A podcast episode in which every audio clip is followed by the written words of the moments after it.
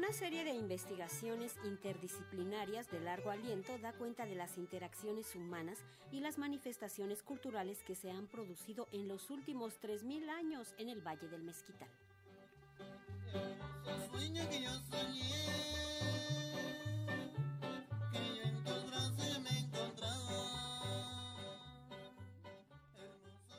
Considerado durante mucho tiempo como territorio de pueblos salvajes y sin cultura, el Valle del Mezquital, en lo que hoy es el estado de Hidalgo, en realidad ha sido habitado desde hace más de tres mil años por grupos humanos que produjeron manifestaciones socioculturales complejas. De ello se han ido percatando historiadores, arqueólogos, etnólogos y demás investigadores que las últimas tres décadas han tomado como objeto de estudio a esa región y a sus pobladores del pasado y del presente, algo de lo que se da cuenta en el libro Entramados en el Mezquital, 30 años de investigaciones interdisciplinarias del proyecto Valle del Mezquital, explica uno de los autores, el arqueólogo Fernando López Aguilar.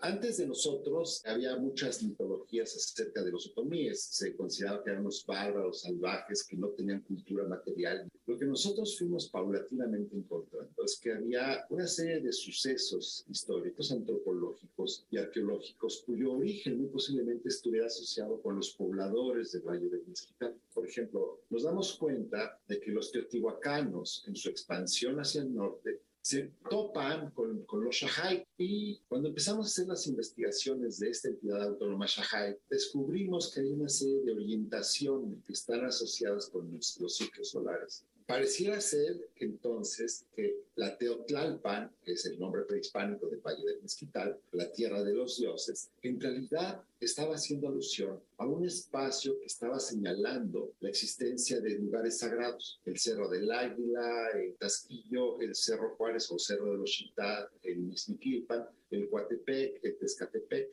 fruto también de los trabajos de las investigadoras Aide López Hernández y Clementina Badcock. En el ejemplar editado por el INA se ofrecen respuestas a cuestiones que requieren de proyectos de investigación de largo aliento, por lo que en la mayoría de los casos los investigadores han terminado sucumbiendo a una especie de magia o influjo que ejerce la región del Valle del Mezquital sobre aquellos que desean conocer sus misterios y peculiaridades. Eh, nosotros empezamos allá en el año 1985 a tratar de entender los otomíes del Valle del Mezquital desde la perspectiva marxista en el pasado.